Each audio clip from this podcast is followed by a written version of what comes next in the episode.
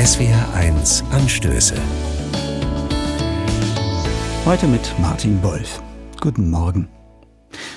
Ein neuer Pfarrer. Nichts Besonderes eigentlich, kirchliches Tagesgeschäft.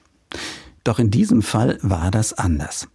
Vor ein paar Monaten hat in Mainz ein neuer Pfarrer seinen Dienst angetreten, über den auch der SWR berichtet hat. Denn Abakem Isleva ist chaldäischer Christ und stammt aus dem Irak. Chaldäer, so nennt man die Christen, die unter anderem im Nordirak und im nördlichen Syrien leben. In einer Gegend also, die seit vielen Jahren schon von religiöser Gewalt gebeutelt wird.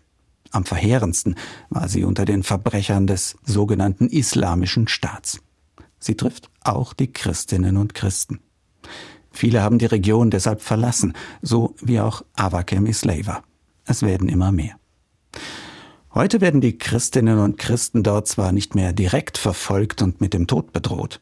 Trotzdem gibt es viele Schikanen, die christlichen Familien das Leben zur Hölle machen, mit denen ihnen signalisiert wird, dass sie als Christen nach wie vor nur Bürger zweiter Klasse sind.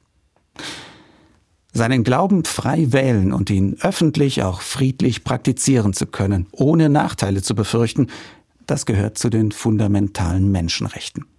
Kein Staat hat das Recht, sich da einzumischen, und auch keine Religionsgemeinschaft darf Menschen, die etwas anderes glauben, schikanieren oder unter Druck setzen.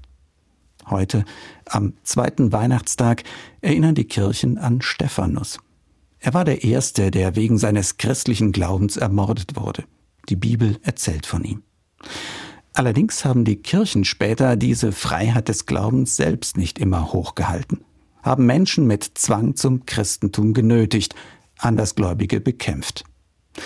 Wenn sich die Kirchen heute nun für die Freiheit des Glaubens und einen Dialog der Religionen einsetzen, dann sehe ich darin auch den Wunsch, diese Fehler zu korrigieren, damit kein Mensch auf der Welt mehr wegen seines Glaubens fliehen muss. Martin Wolf aus Kaiserslautern, Katholische Kirche.